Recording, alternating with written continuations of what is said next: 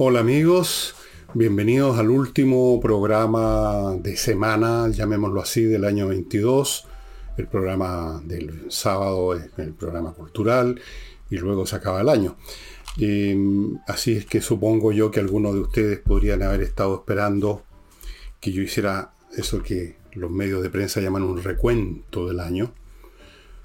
Pero no lo voy a hacer. ¿Para qué? Vean los diarios, ahí aparecen las cosas. Además, un recuento de cosas tan desagradables como las que hemos vivido se me hace cuesta un poco arriba.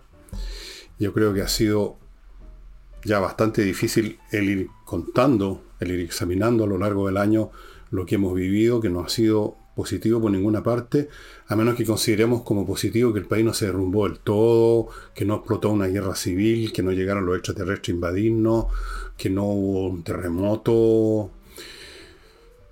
Pero así fuera de eso, mirando la política, mirando la conducción del gobierno, mirando la conducta de la oposición también, mirando la conducta de la clase política, eh, la única noticia buena, en realidad hay una noticia buena, fue el rechazo de la proposición constitucional que de haberse, haber sido aprobada, bueno, ahí estaríamos ya francamente haciendo las maletas, muchos más chilenos de los que ya las han hecho y se han ido.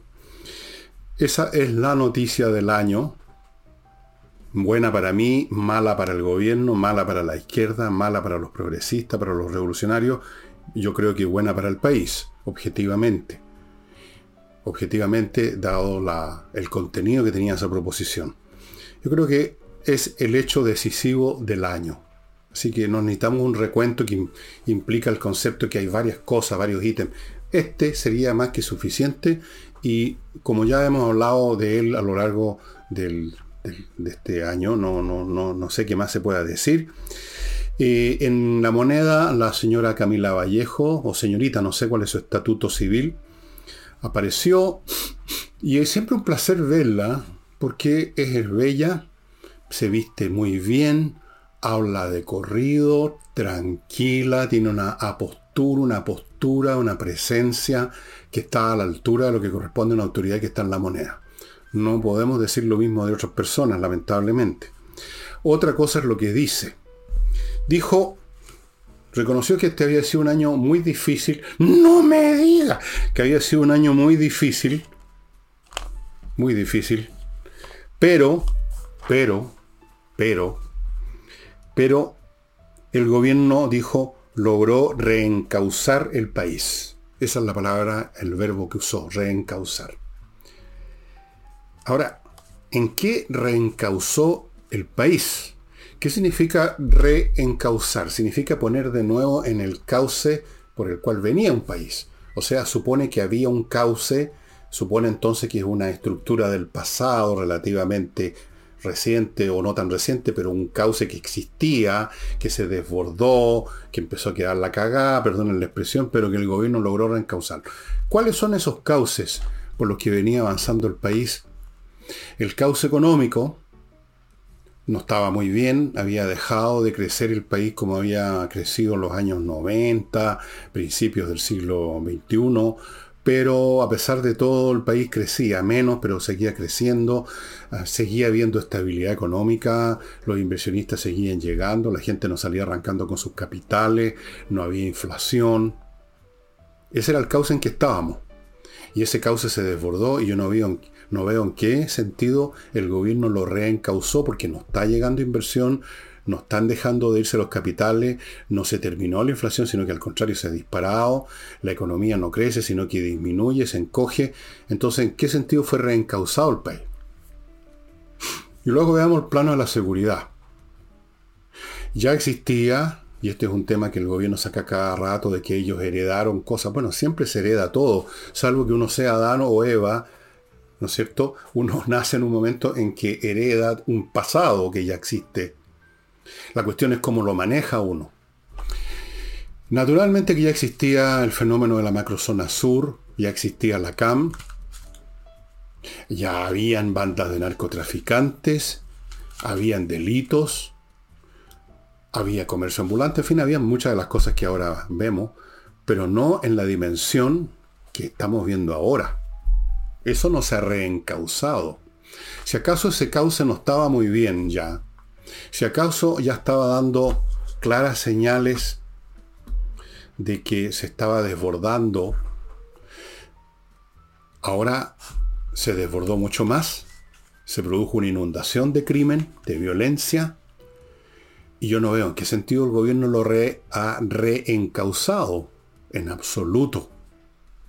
La educación, la educación, hace rato que teníamos ya un tema creciente de infiltración en el mundo de los profesores y de los estudiantes de grupetes revolucionarios disponibles para tratar de modificar los currículum, tratar de interpretar la historia a su, santo gusto, eh, dados a los paros, a las tomas. Eso ya venía de antes, ciertamente.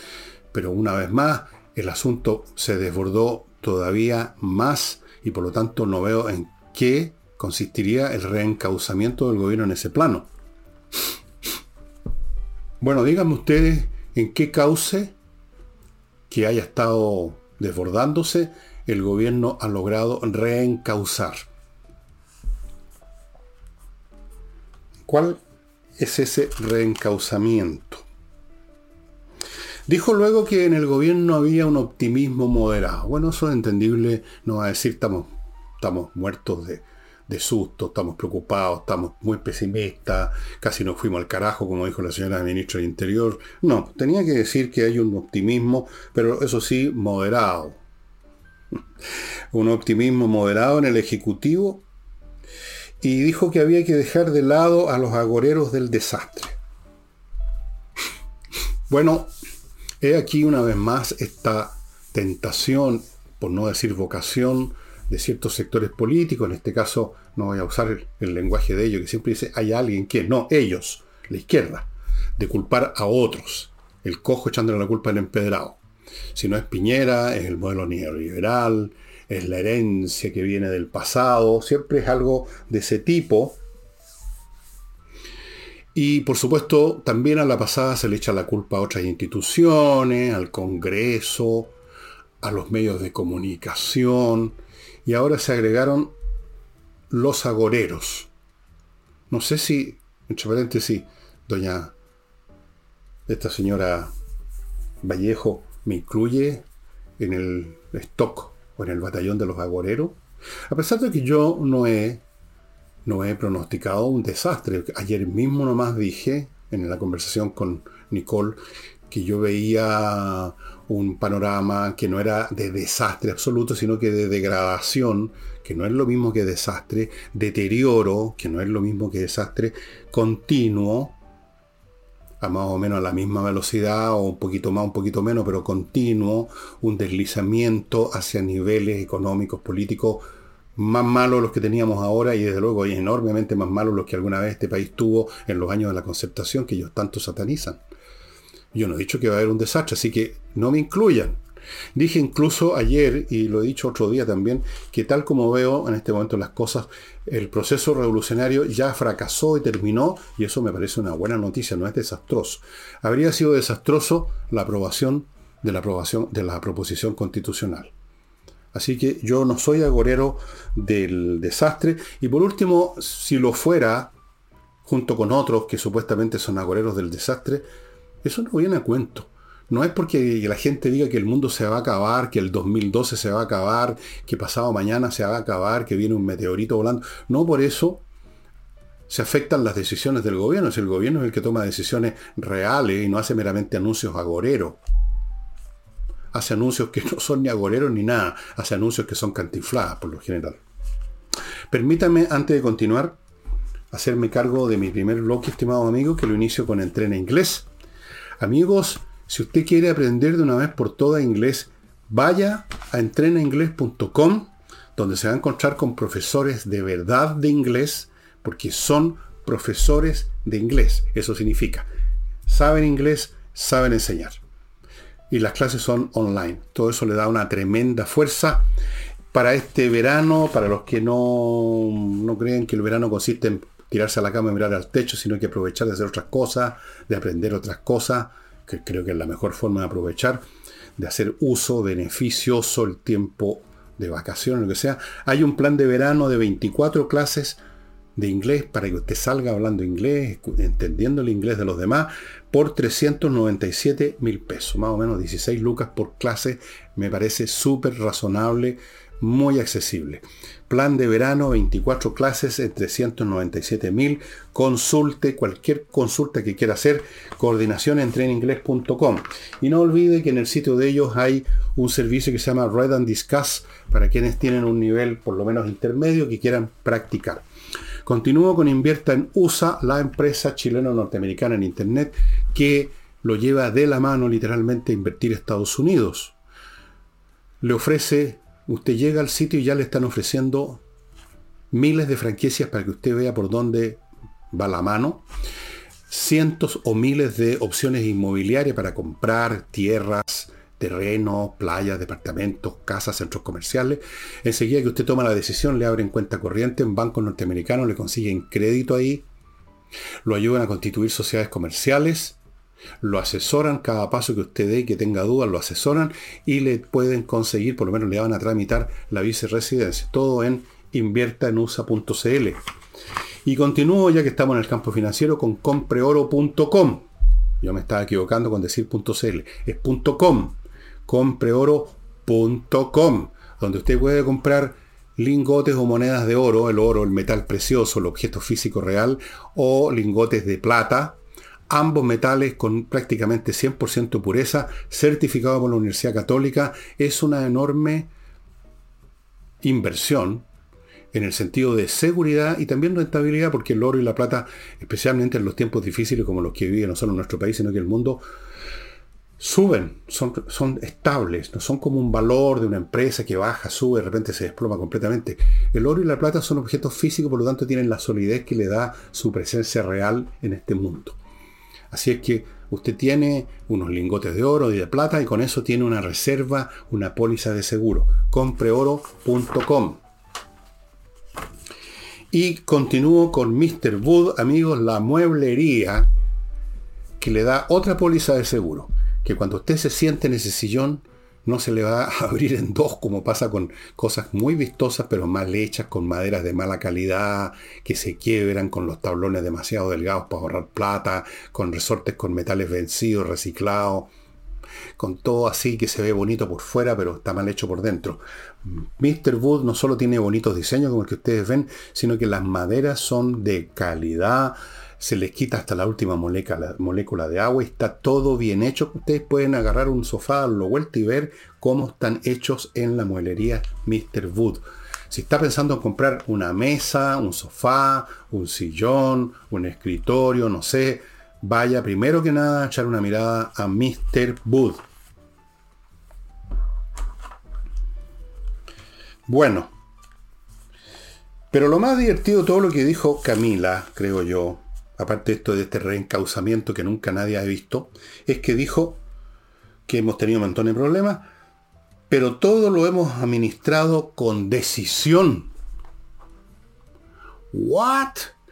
¿Cuál decisión, Camila? A ver, ¿en qué firme decisión se ha involucrado el gobierno con respecto a la macrozona sur, que es la llaga supurante de este país? ¿Hablar del plan Vivir Feliz? Es una gran decisión, hablar.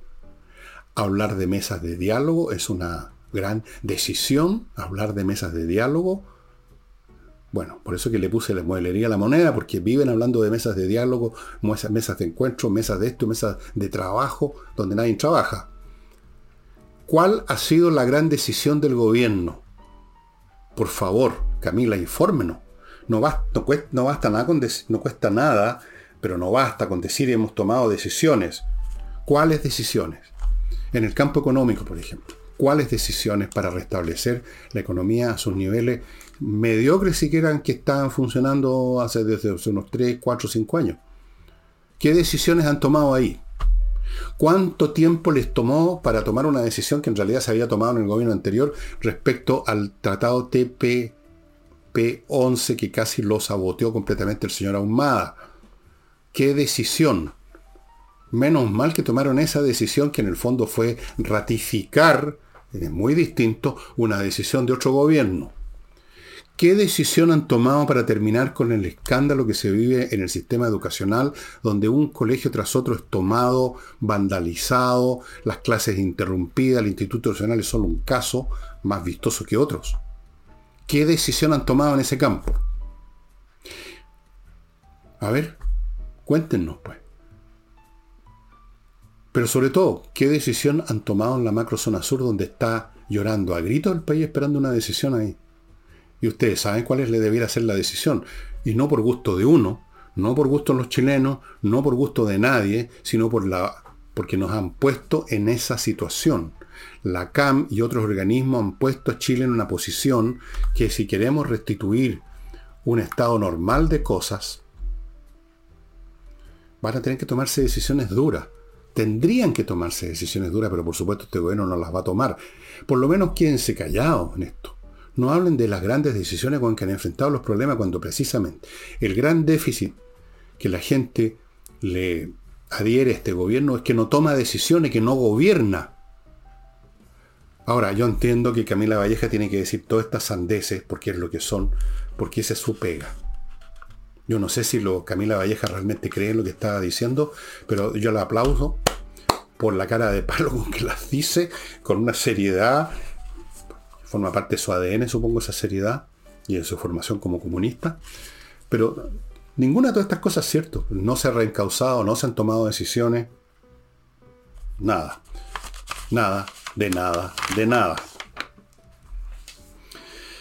A propósito de la CAM, y a propósito más bien de la violencia en general, ustedes seguramente han captado en su vida cotidiana, y no solo leyendo las noticias sobre lo que pasa eh, de crímenes cometidos aquí y allá que han aumentado. A ver, en la macrozona sur aumentaron en un 166%. En Santiago Centro y en Santiago en general, no sé qué porcentaje, pero brutales. En todo el país han aumentado los delitos, etc. Pero no solo eso.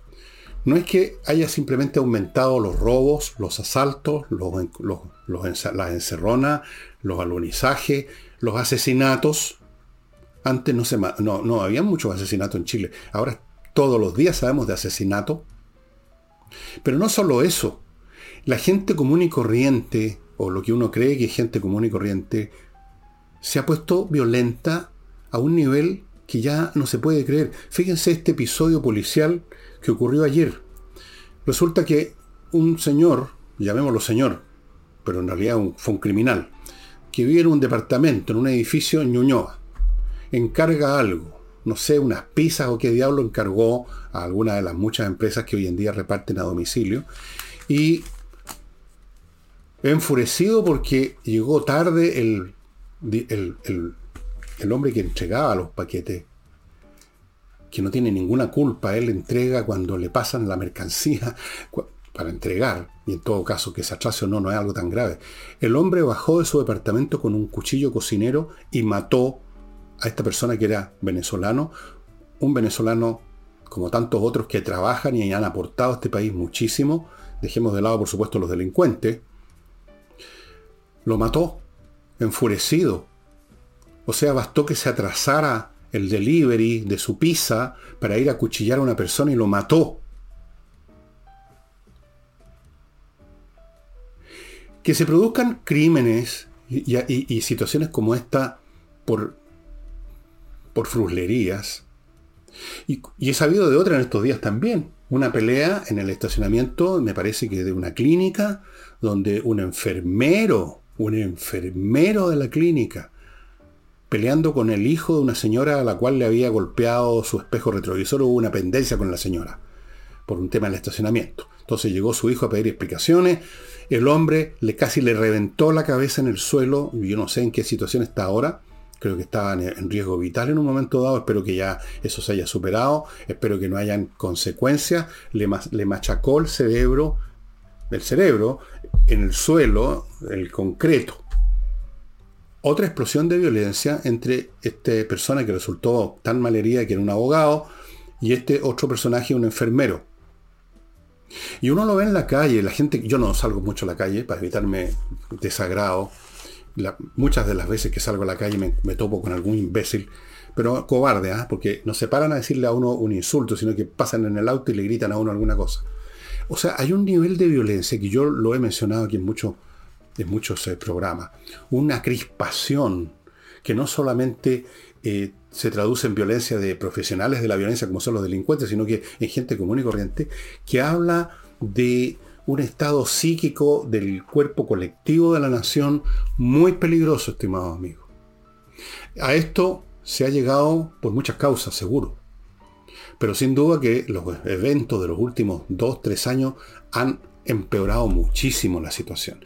Yo no estoy diciendo que la violencia apareció hace dos años con, el, con eso que llaman todavía los tarados el estallido social, o que empezó con el gobierno de Boris, viene un proceso de hace tiempo de eh, crispación, pero vuelvo a repetir, un gobierno no puede simplemente cruzarse de brazos y decir, no, nosotros heredamos esto, no es culpa nuestra, esto viene de atrás, esto tiene causas de fondo. No, pues, se supone que los gobiernos llegan a intentar siquiera poner un freno para por lo menos que la cosa no se agudice. Ahora, yo no sé en qué sentido podría controlarse la violencia de ciudadanos comunes y corrientes, pero sí creo vagamente que cuando reina un exceso de delincuencia y de violencia de ese tipo, derivado a su vez de falta de decisión y de rigor del gobierno, y ahí está la responsabilidad del gobierno, se crean las condiciones para que también los civiles comunes y corrientes salgan de los carriles habituales, o digamos, los cauces, para usar el lenguaje de la señora Vallejo, salgan de los cauces habituales y por mucho menos estalle la violencia.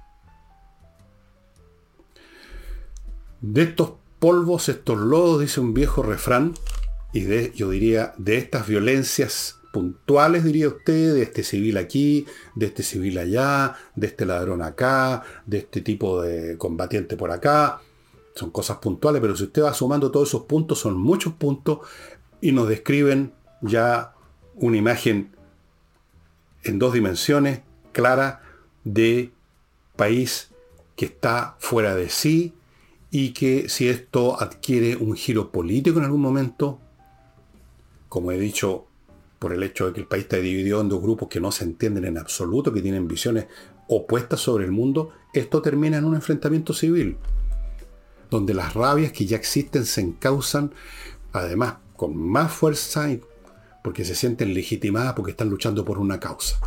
Y ahí, y ahí tenemos, por eso que creo que lo mencionaba en algún programa del espectáculo, que los enfrentamientos civiles son mucho más crueles y brutales que una guerra internacional. Permítanme, permítanme, no sé qué es lo que quiero que me permitan.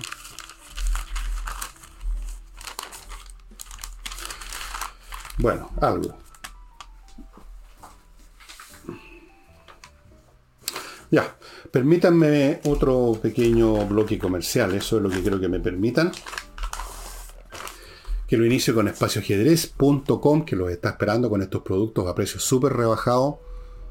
Esta es la segunda partida que también se está agotando como se agotó ya la primera. Y cada producto viene, acuérdense, con tres membresías a cursos y actividades para toda edad este es el mejor regalo. Si no ha hecho su regalo de Navidad, un chiquillo, un nieto, un sobrino que no lo ha visto, no pudo ir a su casa, puede hacerlo en cualquier momento, en un cumpleaños, cuando quiera. En cualquier momento uno puede regalar a un chico habiloso, especialmente el ajedrez le sirve mucho para consolidar y organizar y disciplinar y por lo tanto sacarle punta, por así decirlo, su inteligencia. Espacioajedrez.com, estimados amigos. Continúo con mi climo la empresa chilena ganadora de premios que le instala la mejor climatización fundamental para estos tiempos donde los calores son cada vez más extremos, son insoportables. Así es que miclimo.com. Continúo con Edisur, que les quiere hacer saber que tanto en su librería en compañía 1025 como en su sitio tiene un libro nuevo, muy interesante, Beagle 78 en la estela de Pratt. Este libro es, y voy a leer aquí la contratapa textual, describe las vivencias y anécdotas de 23 oficiales de la Armada de Chile durante la llamada crisis del Beagle, que en diciembre de 78 llevó a Argentina y Chile hasta las puertas mismas de un conflicto armado.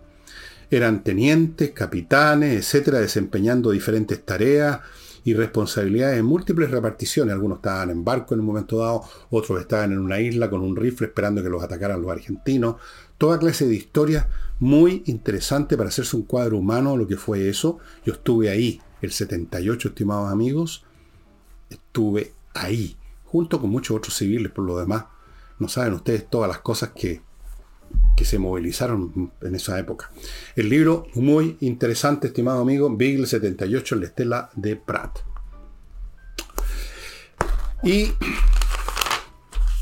continúo con tpille.cl, la empresa de vigilancia, supervisión, control, de que no le entren a su empresa a robar. Tpille.cl tiene un sistema de control, de vigilancia y de disuasión realmente espectacular que yo los invito a ver en el sitio de ellos en tpille.cl.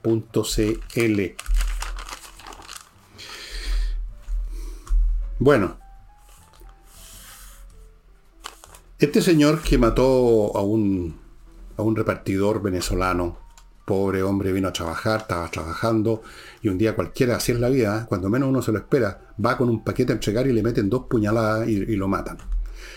El asesino, el nombre aparece en la prensa, así que yo lo voy a decir, se llama Tomás Aguirre Martínez, tenía 29 años, psicólogo, podrán ustedes creer, y ya tenía denuncias. Y aquí quería llegar a este punto.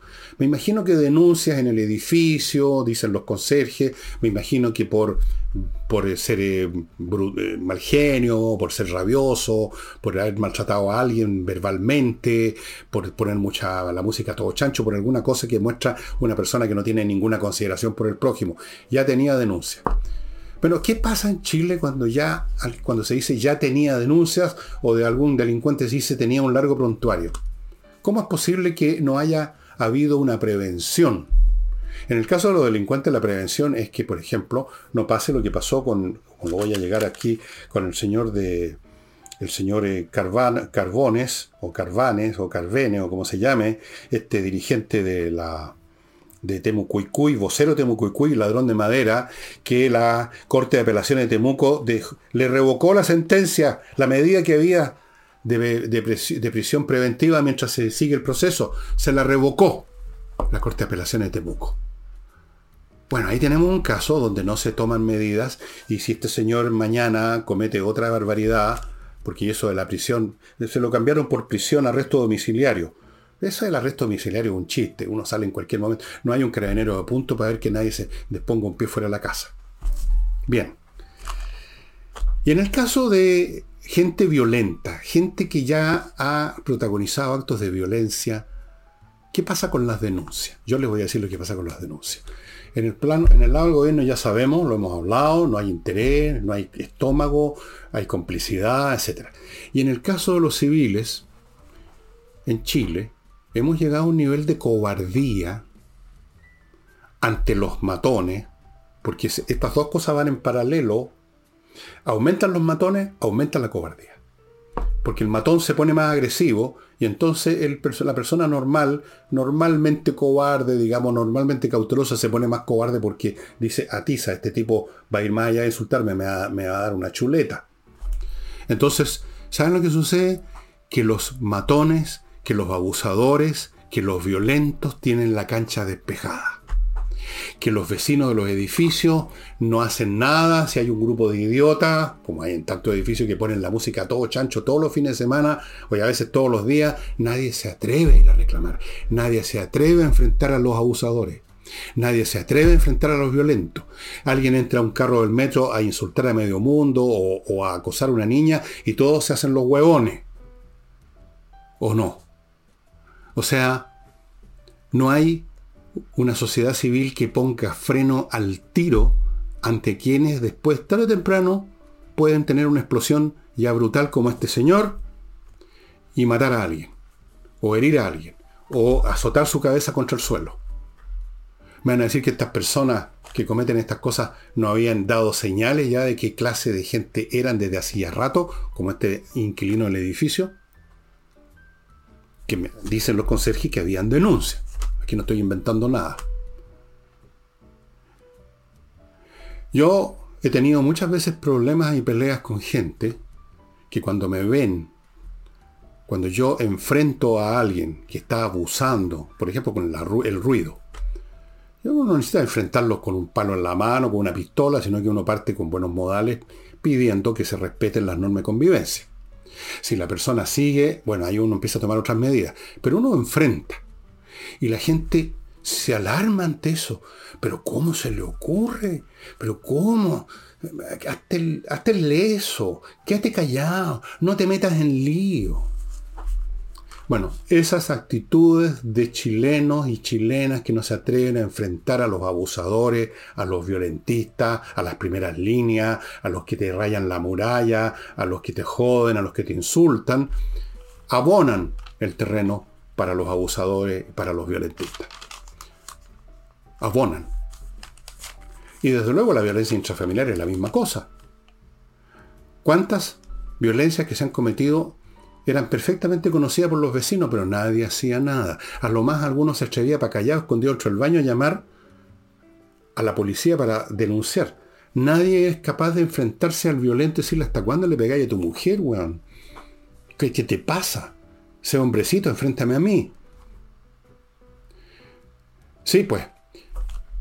Hay un tándem, un complemento, una simbiosis espantosa entre los cobardes y los abusadores. Ustedes saben una cosa, lo tienen que haber visto hasta en el colegio. Siempre en un colegio, en un curso hay un matón, ¿verdad? Y se han dado cuenta ustedes, se dieron cuenta cuando eran cabros estaban en el colegio que el matón siempre tiene una especie de corte de tres o cuatro idiotas, cagones, débiles, que lo siguen y le aplauden todas sus, sus cosas al, matón. ¿Por qué? Para, para no ser blanco del matón la próxima vez porque se convierten en sus lacayos. Bien, los que se convierten en lacayos y cobardes terminan sufriendo a manos de los violentos. Ay de los cobardes. O como dijo ese jefe galo a los romanos una vez, vae victi, vae victi. Y pasemos a otra cosa ahora.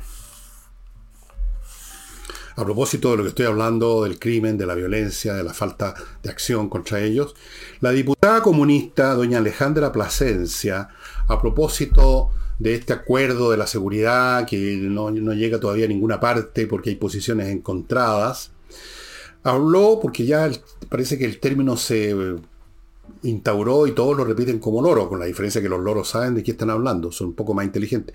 Dijo de que esto es el populismo penal, que el populismo penal o darse gustitos personales. O sea, para este genio resplandeciente llamada Alejandra Plasencia, si uno pide que se castigue a los criminales, que se les encierre, es populismo penal o gustitos personales. ¿Cómo es que gustitos personales? ¿Cuál es el gustito si uno no quiere encerrar a alguien por darse un gustito? Quiere encerrar a alguien para que no cometa más delito. Simplemente. Pero se instauró la frase populismo penal, que no sé quién la inventó, a lo mejor la inventó Boric. Entonces ahora todos los, genios y genias lo repiten, pues les pareció encachado el término. Populismo penal, populismo penal. Bien, quizás por eso, para no caer en el populismo penal, es que la Corte de Apelaciones de Temuco revocó la sentencia o sea, perdón, no la sentencia, la medida cautelar de prisión preventiva contra este tipo Mijael Carbones, vocero de Temucuicú y ladrón de madera.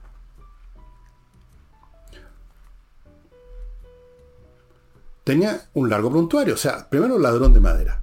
Luego, bueno, lean ustedes los cargos de la fiscalía contra él, son varias, varios crímenes. Y quién sabe qué otros más han cometido que no se sabe, porque mal que mal estos tipos están metidos en otras cosas también es vocero de Temucuicuy, no de un club de rayuela.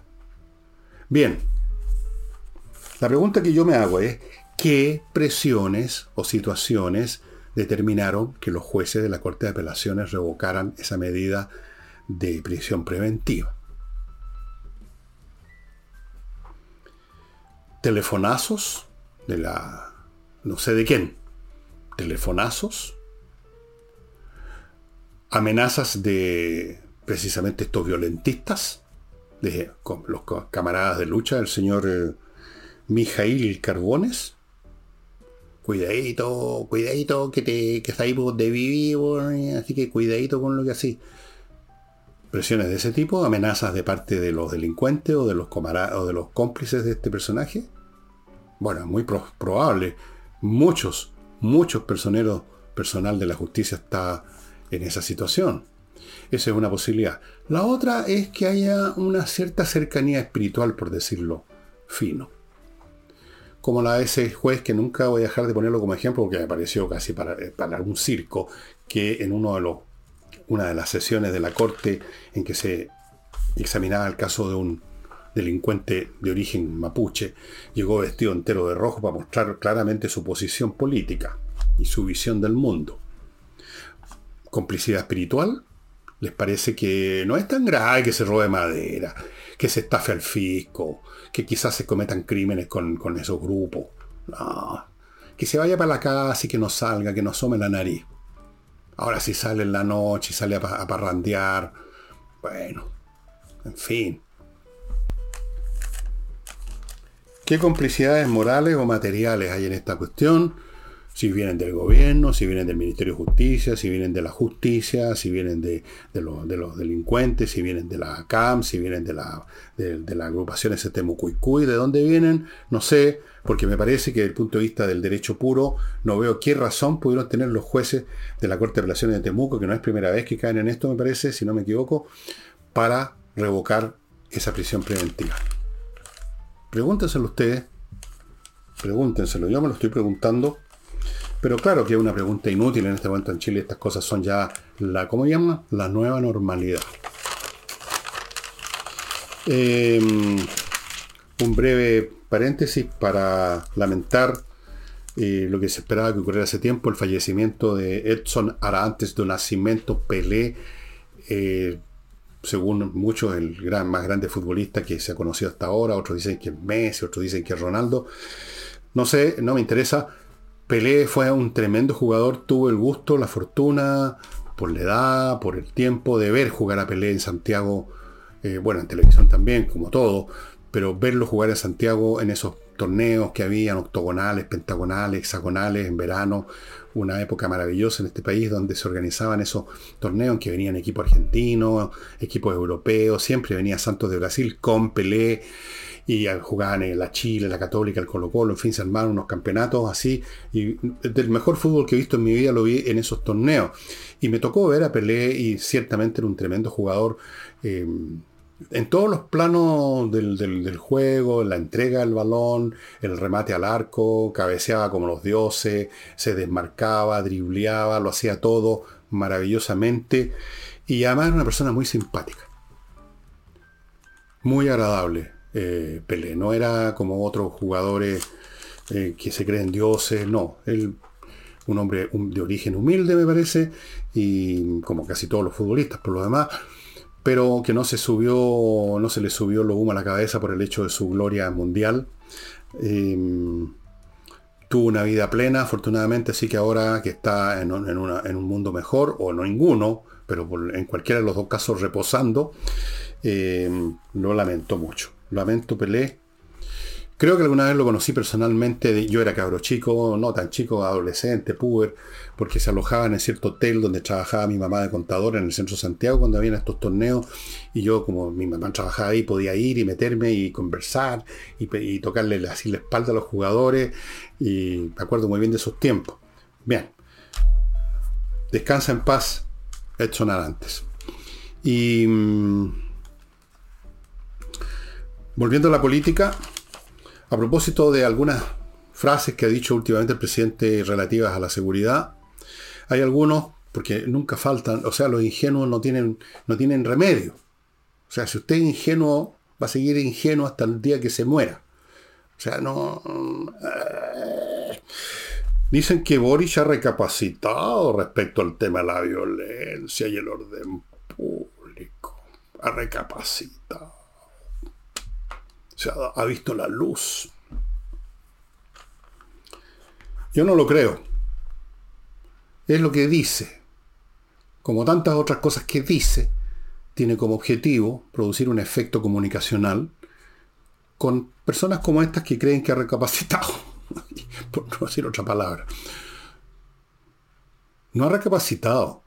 Yo tengo, no se me ha olvidado una frase del propio Boric, no sé si la dijo y se la grabaron o está en un Twitter, creo que está en un Twitter, me lo mandaron, donde él mismo, con una, un aire de gran pensador revolucionario, dijo que las revoluciones no se hacen así amablemente, que hay un grado de, no usó la palabra violencia, pero es una palabra bien parecida, o sea,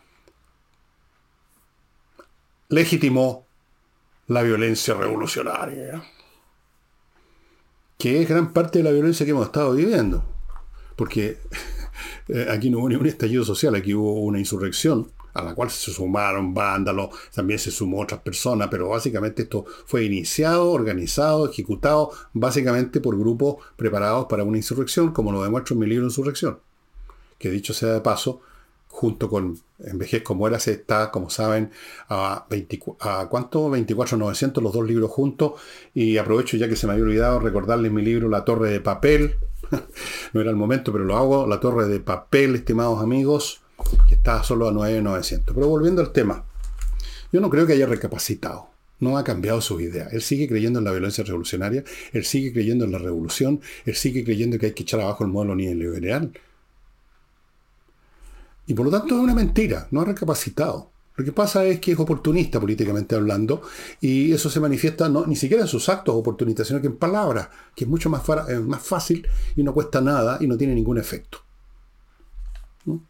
Porque un oportunista que cambia su conducta de verdad, yo lo aplaudo. Significa que tomó en cuenta las nuevas situaciones.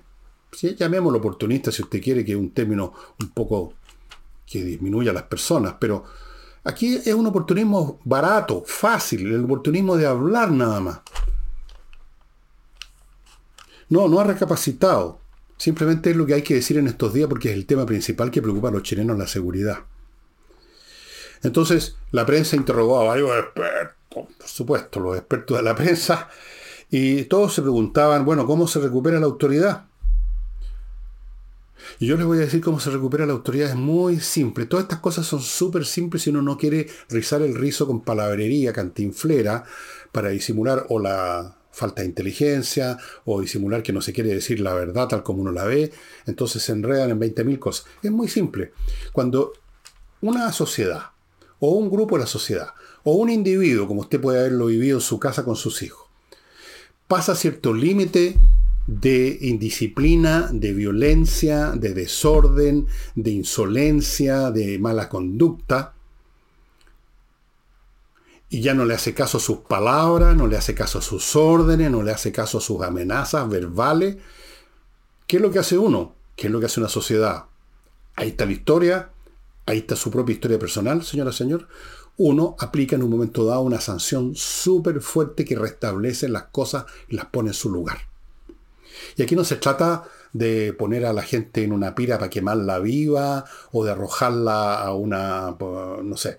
Se trata de aplicar la ley, simplemente. Aplicar la ley. Cuando usted sanciona, usted enseña. Había un viejo refrán que puede a ustedes resultarle súper reaccionario, que decía, la letra con sangre entra. Era una manera de decir de que las personas finalmente, los estudiantes aprendían cuando habían sanciones. No es que le sacaran sangre, cuando habían sanciones. No supiste las tareas, hiciste mal la prueba, repites curso, repites el ramo, no sales, no te dan plata para ninguna cosa, te castigan en tu casa, te castigan en el colegio, te castigan por todos lados. Sanciones. Entonces el tipo os tomaba razón de eso y reconstituía, recreaba su conducta o seguía su curso hasta el desastre. Bueno, pero eso ya no tiene remedio. Simplemente se recupera la autoridad con sanciones fuertes. ¿Cómo se va a recuperar? ¿Cómo se recuperaría la autoridad en la macrozona sur? Ustedes saben cómo. No por gusto de uno, sino porque en esa posición se pusieron las personas de la CAM. Ellos mismos han estado blandiendo y usando armas y amenazando a la nación. ¿Cómo enfrenta usted eso? Con una mesa de paz, con otro mueble de la mueblería La Moneda, con un plan de vivir feliz. No, con sanciones, con la forma que tengan que tomar las sanciones según el delito, según la acción del, del que está quebrantando el orden social. Pero para eso se necesita estómago, Para eso se necesita entereza moral, para eso se necesita ser valiente, para eso se necesita estar convencido de la necesidad de lo que hay que hacer. Hay que hacer lo que es necesario, amigos, cuando hay que hacerlo. Y si usted no es capaz de hacer lo que es necesario para restablecer la salud de la sociedad, de su familia, de su cuerpo, lo que sea, si usted no es capaz por cobarde o por huevón o porque tiene una complicidad con quienes están rompiendo el orden social, ahí no va a haber manera de restituirlo. Sanciones fuertes. Desde luego necesitaríamos una justicia que se acuerde cuál es su pega y no cometiera lo que hizo esta Corte de Apelaciones de Temuco. Y tantas otras instancias en que hemos visto casos como estos. Evidentemente que necesitaríamos un gobierno que gobierne, que ponga coto. Necesitaríamos municipios que eliminen las situaciones que se ven en el centro de Santiago. Y no simplemente que crean que se va a restaurar el orden público repintando las fachadas, porque a ese nivel de idiotez han llegado. No solo son cómplices, sino que son deficitarios intelectualmente y creen que pueden restituir, ¿cómo lo llaman? El eje Providencia a la Alameda, repintando fachadas y plantando pasto de nuevo ahí donde lo pisotearon.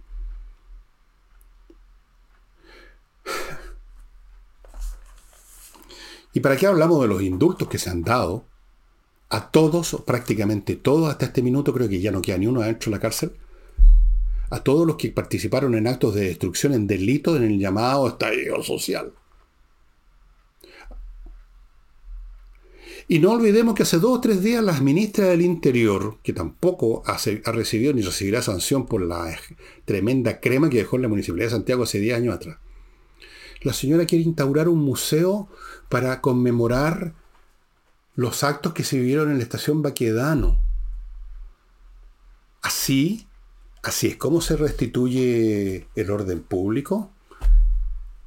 Un, memorial para los que lo para recordar con lágrimas en los ojos a los que destruyeron esa estación y muchas otras.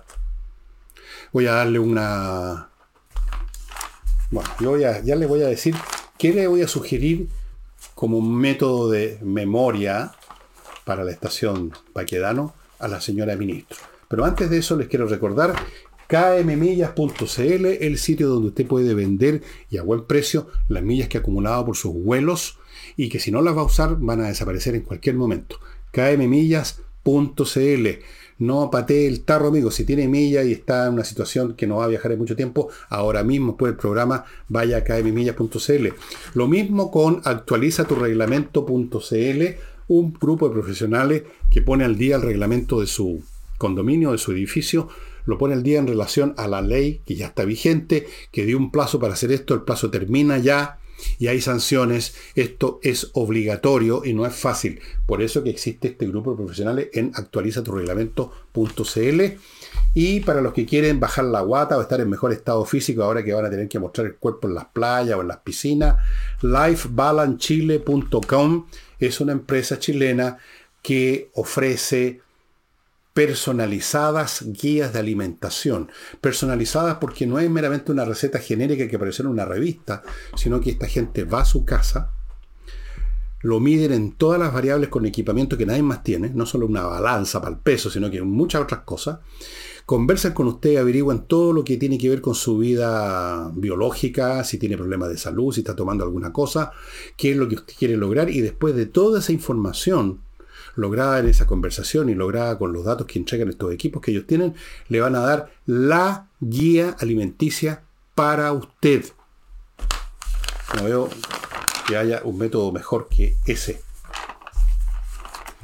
Y mm, continúo con notariospress.cl. Ya saben, la manera más rápida de sacar papeles notariales es entrar a notariospress.cl, llena los datos que le van a pedir para los papeles que usted requiere y luego cuando le avisan, va a la notaría a recoger el papel listo. Minutos en vez de hora. Notarioexpress.cl, estimados amigos.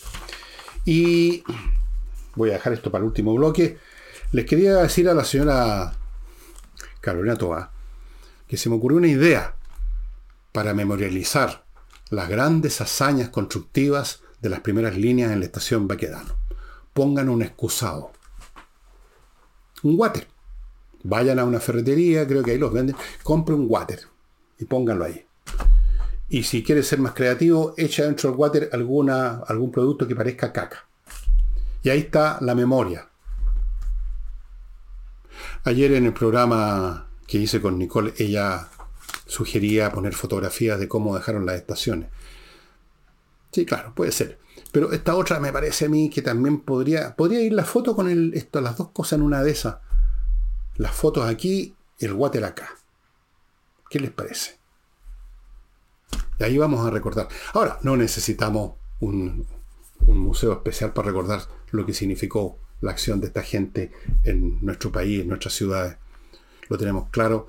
Algún día, va a llegar un día, tarde o temprano llega el momento en que se pagan las cuentas. Va a llegar un día en que se le va a pasar la cuenta a esta gente. Y no solo los hechores directos, sino los que los apoyaron, los celebraron, los veneraron hasta el día de hoy en el mundo político. La cuenta será pasada en su momento. La va a pasar no los extraterrestres, ni aquello en que usted está pensando. La va a pasar el pueblo chileno de una manera o de otra. Yo sé que ellos tienen una gran capacidad, estas personas, para, eh, para caer con un paracaídas dorado, ¿ah? siempre. Pero de repente el paracaídas falla. Y ahora, estimados amigos, em, les voy a mostrar un libro muy especial que me llegó hoy día, hoy jueves que estoy grabando este programa. Y eso sí, antes de eso, les voy a contar del Lago Club, que tiene ahora un pack para piscinas que se lo llevan a su casa sin costo adicional por la entrega en su casa, con todo lo que necesita para que su piscina esté como debe ser, transparente, que se vea impecable el agua. Usted sabe que las piscinas en dos tres días que no se mantienen, se empiezan a poner verde y después parecen pantanos. Lago Club. Ahí está, los datos a mi derecha. Eudora Vinos. Les voy a mostrar de nuevo este vino porque todavía no me lo he tomado. Yo la otra vez los amenacé que me lo iba a tomar para la Pascua, pero la reservé para el sábado en la noche. De Molina, que en paréntesis era un lugar donde está la hacienda La Valdecina, que tiene mucho que ver con mi vida, con mi familia. De Molina, Gran Reserva, etc. Vinos como esto, puede usted recibirlo si se hace socio del Club Eudora una vez al mes. una bolsita con dos botellas si paga una cantidad o una bolsita con tres botellas si paga un poquito más. Son todos vinos de excepción. No son siempre el mismo vino. No va a llegarle dos botellas iguales o tres botellas iguales. Llegan distintos vinos y cada bolsa de cada mes llega otros vinos. Factor común, calidad excepcional como este vino. Imagínense ustedes, año 19 Gran Reserva de Molina. O sea, está, está para la noche, ¿no es cierto? ¿Me dan permiso para tomármelo? El 31. Y no olviden a Hey, amigos, si usted quiere vender esa propiedad en estos tiempos tan difíciles, tiene que ponerse en manos de los mejores corredores. Y ese mejor corredor en Chile se llama Ángel Hey, el más rápido de todos. El libro que les quiero mostrar tiene que ver con cosas marinas también, como este del Beagle que está en, en la librería de, que, les está, que les menciono siempre acá.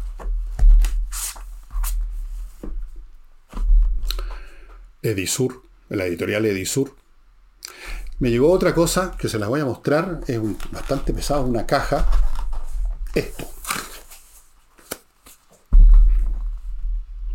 Historia naval de Chile, una narrativa en imágenes desde 1813, cuando empieza a tener, empezamos a tener una flota, hasta el año 2018, escrito y dibujado por don Tomás Schlack Casa Cuberta. Él hizo los dibujos, el texto.